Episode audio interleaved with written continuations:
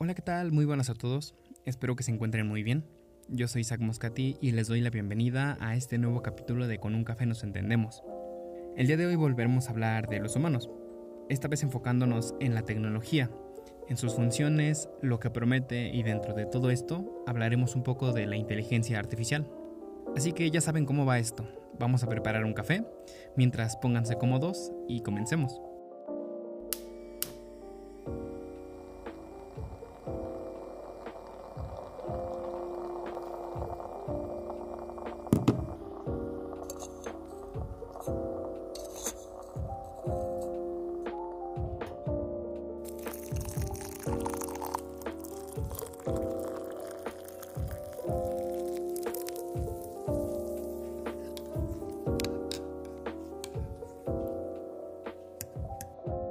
Tecnología hoy en día se asocia con objetos digitales como los celulares, el Internet o los demás dispositivos que llamamos gadgets, pero en realidad engloba más que simplemente estas cosas.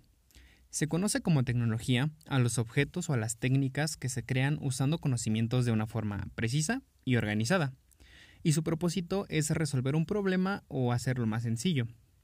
Por ejemplo, ya desde la edad de piedra podemos ver cómo se desarrollaban lanzas, cuchillos, cuencos, que se utilizaban para poder cazar mejor, para poder guardar los alimentos o para prepararlos mejor.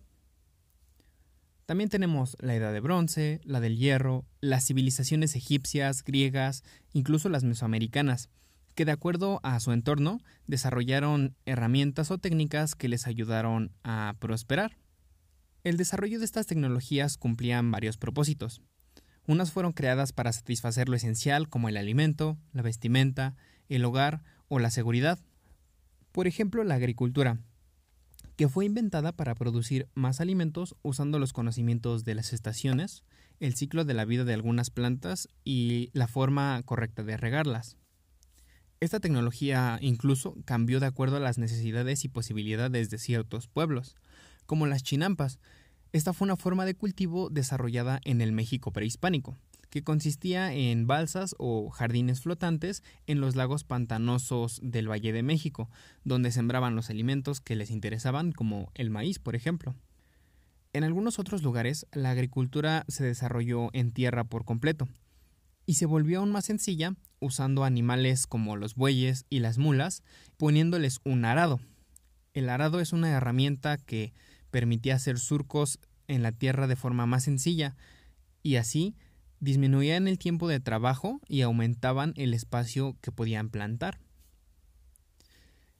Y otro ejemplo de cómo la agricultura cambiaba por área o por civilización se encuentra con los incas en el Perú. Ellos cultivaban en las montañas a falta de mejores terrenos, pero lo hacían de forma muy específica, deformaban las montañas y le hacían escalones, permitiendo así que sus alimentos no sufrieran deslaves. Otro enfoque que se le da a la tecnología es el del estatus, el poder o el dominio sobre otras personas. Por ejemplo, el desarrollo de las armas. Al inicio, las armas se desarrollaron para protegerse de los animales salvajes o de algunos peligros del mundo, pero con el paso del tiempo se empezó a notar que tener armas más sofisticadas, más nuevas, más eficientes, significaban un mayor poder militar respecto a otras comunidades. La joyería también era otra forma de tecnología que se desarrolló para demostrar de forma simbólica la riqueza ante los demás no solamente por el aspecto físico de las joyas, sino por lo exclusivas que eran o por lo grandes o bien detalladas que estaban. Si nos detenemos un momento a pensarlo, todo lo que nos rodea es prácticamente producto de la tecnología o es una aplicación de ella usando nuevos conocimientos. Pero como dije, los conocimientos que se utilizan están organizados, porque no podríamos hacer muebles sin saber antes de dónde se tiene que obtener el material.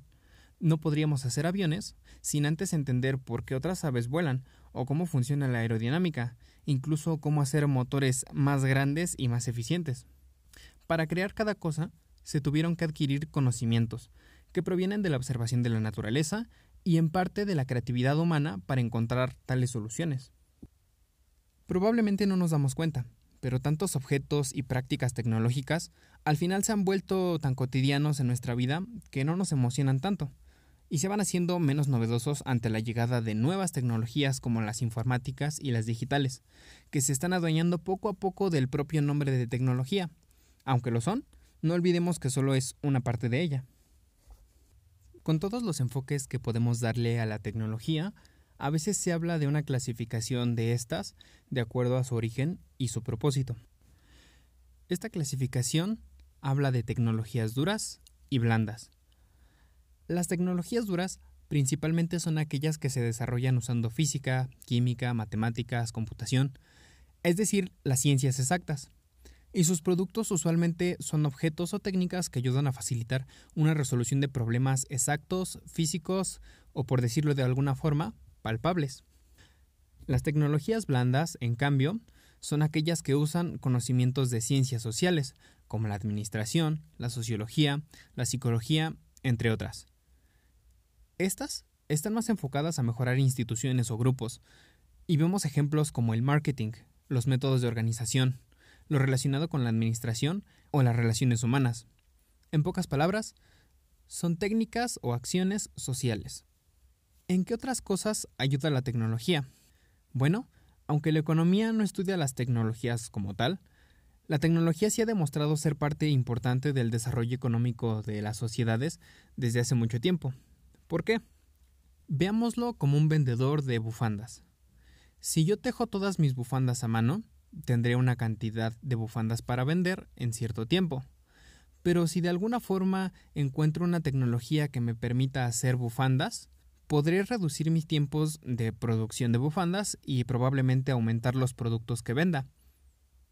Viéndolo como compradores, si queremos comprar una bufanda, podremos tener una mejor bufanda a un menor precio, dado que hay muchas bufandas en el mercado. Por ejemplo, Amazon, la empresa de venta de artículos por Internet. Amazon dejó la venta convencional de productos en tiendas físicas y se enfocó en vender productos populares por Internet, como libros, discos compactos, computadoras o programas para computadoras. Comenzó a hacerse muy popular debido a que era mucho más sencillo encontrar algunos objetos y no requería viajar mucho para encontrarlos. A día de hoy es uno de los sitios de venta por Internet más grandes, con una base de compradores enorme que abarca casi todo el mundo. Las empresas de compras digitales como Amazon motivaron el crecimiento de un nuevo mercado en el Internet, que dio paso a nuevos trabajos y muy diferentes. Las empresas de mensajería y entrega de paquetes vieron la oportunidad en Amazon para renovar sus servicios de entrega e incluyeron la posibilidad de transportarlas y entregarlas en lugar de Amazon. Amazon simplemente facilitó la compra y ofreció la comodidad a sus clientes y otras empresas se unieron a ellos para poder crear una nueva base económica.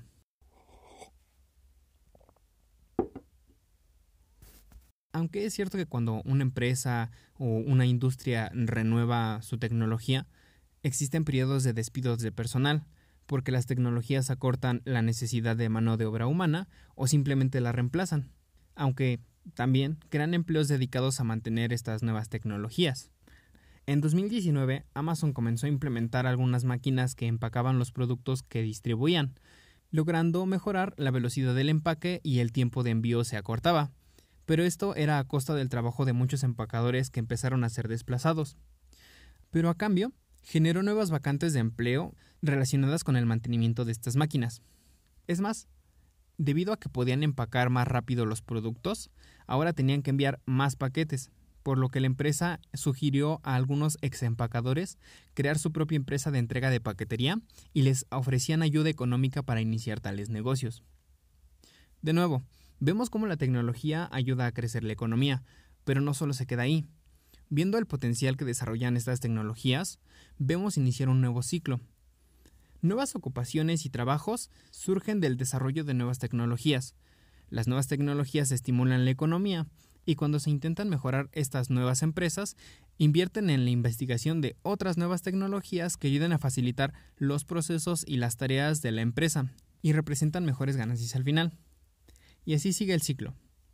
Una empresa invierte en tecnología, genera más ganancias, la empresa vuelve a invertir en tecnología nueva, genera más ganancias y así.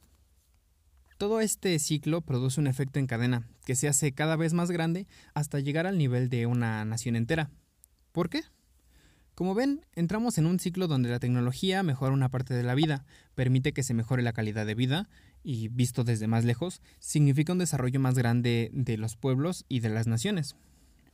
Como se estarán imaginando, cuando un gobierno invierte en nuevas tecnologías, asegura a largo plazo un mejor desarrollo económico y social de su nación.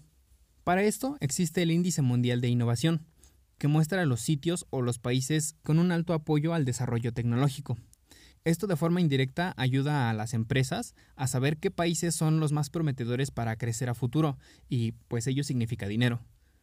Este parece un buen ciclo de crecimiento, ¿no creen?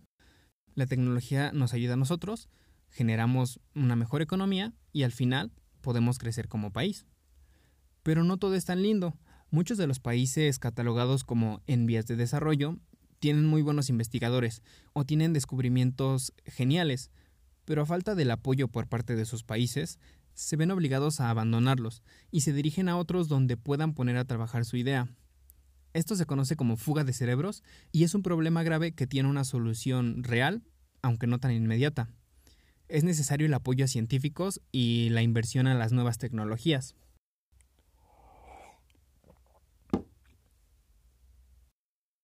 Hablando de nuevas tecnologías, ¿qué son y por qué deberían importarnos? Bueno, en principio se les llama nuevas porque aparecieron hace relativamente poco, y muy seguido se les da una gran importancia por las posibilidades que pueden generar. Dentro de estas nuevas tecnologías se encuentran las ambientales, las energéticas, las espaciales, las tecnologías de punta, y algunas de estas se destacan como importantes para los países porque aseguran, según ellos, ser competitivos económicamente. A estas se les llama tecnologías estratégicas. ¿Y en qué consisten?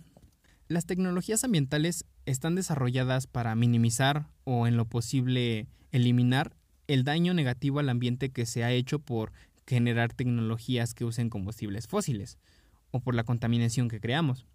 Unos ejemplos son el reciclaje, la tecnología para purificación del agua, para remediar los ecosistemas dañados, el tratamiento de los gases tóxicos o la producción de energías renovables. La biotecnología se encuentra en parte dentro de estas tecnologías porque de igual forma busca aplicar las bases de ciencias como biología, física, química y de la ingeniería para poder ser útil en el tratamiento de gases, el manejo de los residuos tóxicos e incluso tiene presencia en la creación de combustibles alternativos. Más allá de todo ello, también se enfoca en buscar soluciones para mejorar la salud, mediante el uso de microorganismos.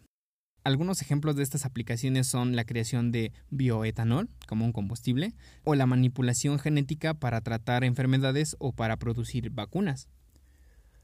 Por mencionar otra de las tecnologías nuevas, hablemos de la tecnología de materiales. Estas tecnologías tienen su papel en el desarrollo, como su nombre lo dice, de nuevos materiales o en mejorar los que ya se conocen para darles mayor durabilidad, eficiencia o para hacerlos más baratos y más accesibles. Un ejemplo sería el grafeno. Este material a base de carbono que promete tener aplicaciones muy importantes como la creación de dispositivos electrónicos más rápidos, como los transistores o los circuitos integrados, aunque hay que decir que hay muchísimas más. Y bueno, no podemos dejar de hablar de las tecnologías más sonadas en los medios de comunicación, las tecnologías de la información. Estas son un poco más conocidas porque se traducen como mejoras a las telecomunicaciones, al almacenamiento de los dispositivos como los celulares o las computadoras.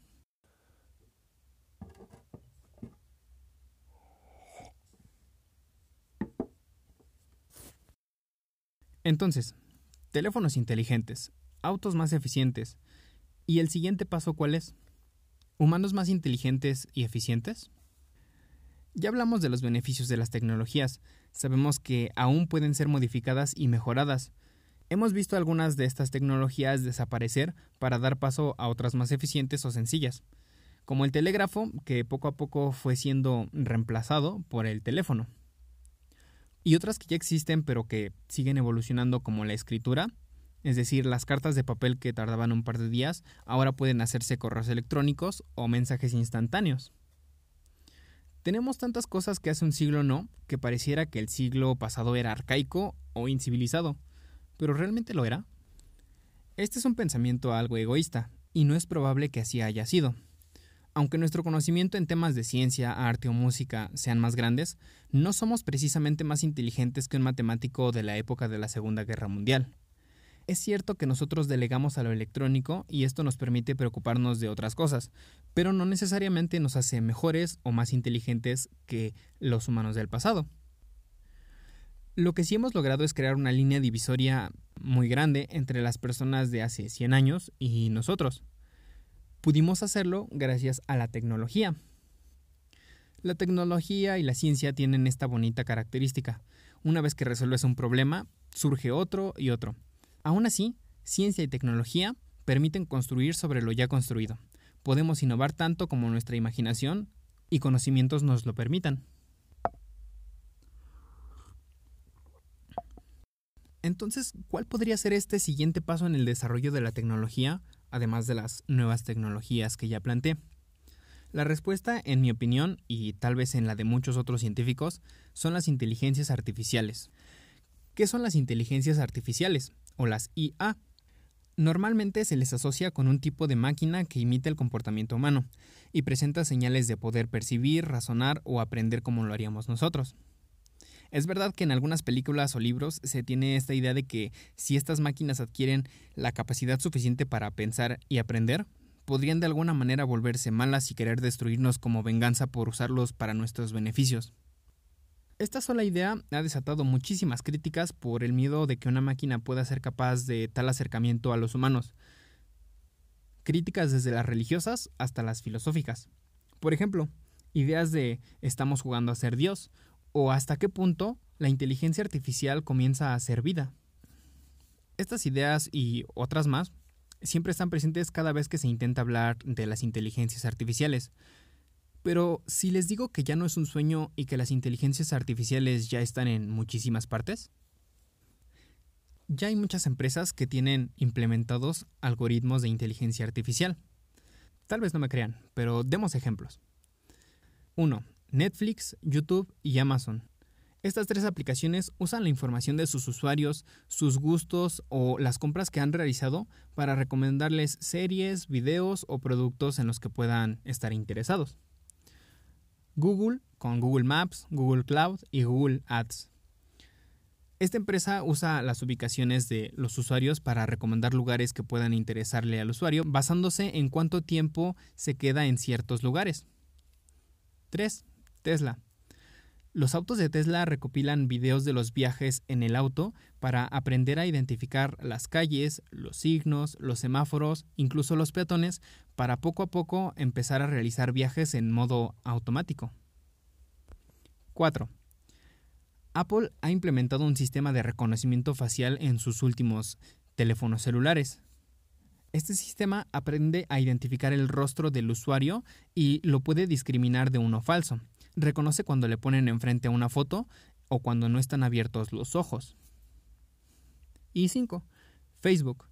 Facebook utiliza las etiquetas que otras personas hacen sobre tus fotos o los datos de tus gustos, los lugares que visitas, para mostrarte anuncios de productos que puedan interesarte a ti.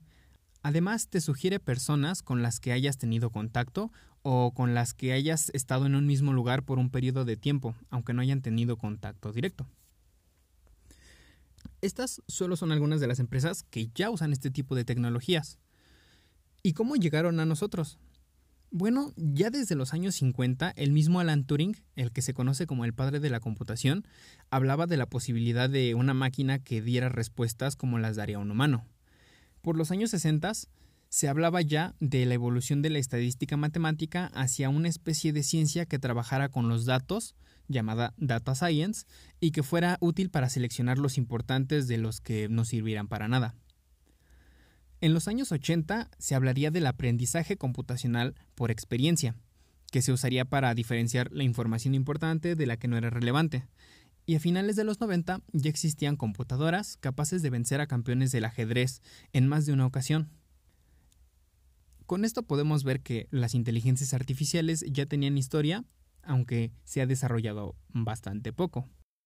¿Cómo es que funcionan estas inteligencias? La mayoría de las inteligencias artificiales se basan en algo llamado Machine Learning. En español se traduce como aprendizaje automático y consiste en darle a una computadora con un algoritmo una serie de datos sin indicarle nada más y esperar a ver qué resultados arroja. Es decir, solo le das una serie de datos y esperas a ver qué es lo que hace. El objetivo, a grandes rasgos, es que la computadora detecte cosas similares en las imágenes o en los datos que les están dando y que poco a poco las vaya clasificando. Al final se le va a indicar si está haciendo bien la tarea. Pero para entrenar una inteligencia artificial, regularmente se le tienen que dar ejemplos de lo que se espera que haga. Por ejemplo, si queremos que una inteligencia artificial detecte gatos, tenemos que mostrarle muchísimas fotos de gatos. No 100, no 200, unas cuantas miles. Y una vez que se crea que esté entrenada, se le muestra un video con gatos ocultos y se espera que la inteligencia artificial pues pueda reconocerlos. En caso de que no pueda detectarlos, simplemente se recopilan más datos y se le vuelve a entrenar. Esta es una de las muchas formas en las que una inteligencia artificial puede ser creada o implementada, pero pues nos ayuda a entender cómo es que ha llegado hasta nuestros días sin tantos problemas. Y se estarán ya preguntando, ¿Hay peligro de que se rebelen contra nosotros? Es difícil creer que lo vayan a hacer, ya que la mayoría de estas inteligencias artificiales no tienen la capacidad para aprender más allá de lo que se les indicó que aprendieran en su programación. Uno de los personajes más reconocidos en el mundo de la inteligencia artificial y el aprendizaje automático de máquinas es el profesor e investigador Andrew Ng, que es el fundador del proyecto Google Brain, junto con Google, y del proyecto Coursera, del cual es un cofundador. Andrew está especializado en temas de este tipo. En algunos cursos y pláticas su postura frente a la inteligencia artificial es que no tiene un futuro tan apocalíptico como en las películas, pero tampoco es una computadora tonta es un punto medio en el cual nosotros podemos decirle a esta inteligencia artificial lo que queremos y ella nos va a procesar toda la información que tengamos disponible para entrenarla, la va a clasificar y nosotros podremos usarla como mejor necesitemos. Si las IA son tan buenas, entonces, ¿qué las detiene para ser parte de nuestra vida en muchas más cosas? Principalmente son los límites físicos. Muchas aplicaciones de las inteligencias artificiales requieren una cantidad enorme de datos para procesarlos y para entrenarse. No hablo de un par de gigabytes, hablo de unos miles de terabytes por hora. Y todos estos datos tienen que ser guardados y procesados en un solo lugar. Además, no todos los datos son útiles, así que tienen que clasificarlos primero para después poder entrenar una inteligencia artificial. En pocas palabras, las memorias para guardar la información son enormes, los procesadores usados son caros y el mantenimiento lo es aún más. Por eso es que muchas empresas no han implementado o no han podido implementar del todo una inteligencia artificial que les ayude a hacer más fáciles sus procesos. Entonces, ¿qué nos tiene preparado el futuro? A ciencia cierta no sabemos, pero hay unas buenas ideas de lo que podríamos llegar a ver en no mucho tiempo, cuestión de un par de décadas, unos 10, 20, 30 años. Número 1. La mezcla del humano y la computadora, hay un par de proyectos que intentan procesar e interpretar las señales del cerebro, que tienen aplicaciones en temas de prótesis más reales hasta temas comerciales de inmersión profunda en el Internet, como el proyecto Neuralink de Elon Musk. 2. Viajes espaciales comerciales. Recientemente se ha visto un esfuerzo enorme de parte de algunas empresas para lanzar al espacio cápsulas que en un futuro podrían venderse como viajes espaciales implementando tecnologías que hacen más eficiente el uso del combustible o que se permitan reutilizar los cohetes. 3. Las industrias 4.0. En resumen, se espera ver una transformación de las industrias a unas que implementen el uso de las conexiones a Internet. Se le conoce a veces como Internet de las Cosas o Internet of Things, y donde la inteligencia artificial tiene un papel muy importante para que estas industrias puedan operar solas en algún porcentaje. 4. El desarrollo de energías limpias o alternativas. Las biotecnologías tienen un papel prometedor para escalar los procesos de producción de energías limpias a partir de biomasa a bajo costo, sustituyendo otras menos nobles como el petróleo o el gas, permitiendo abrir un nuevo mercado en la industria energética.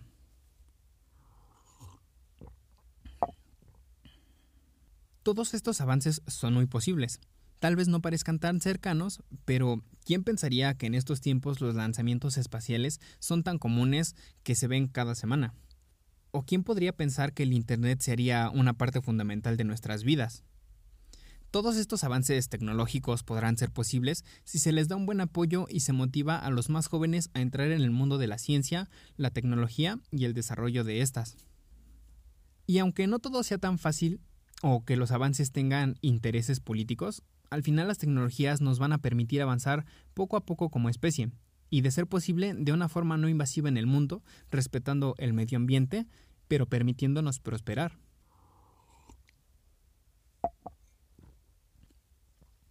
Y bueno, gracias por acompañarnos hasta aquí. Esto fue el tema de la semana.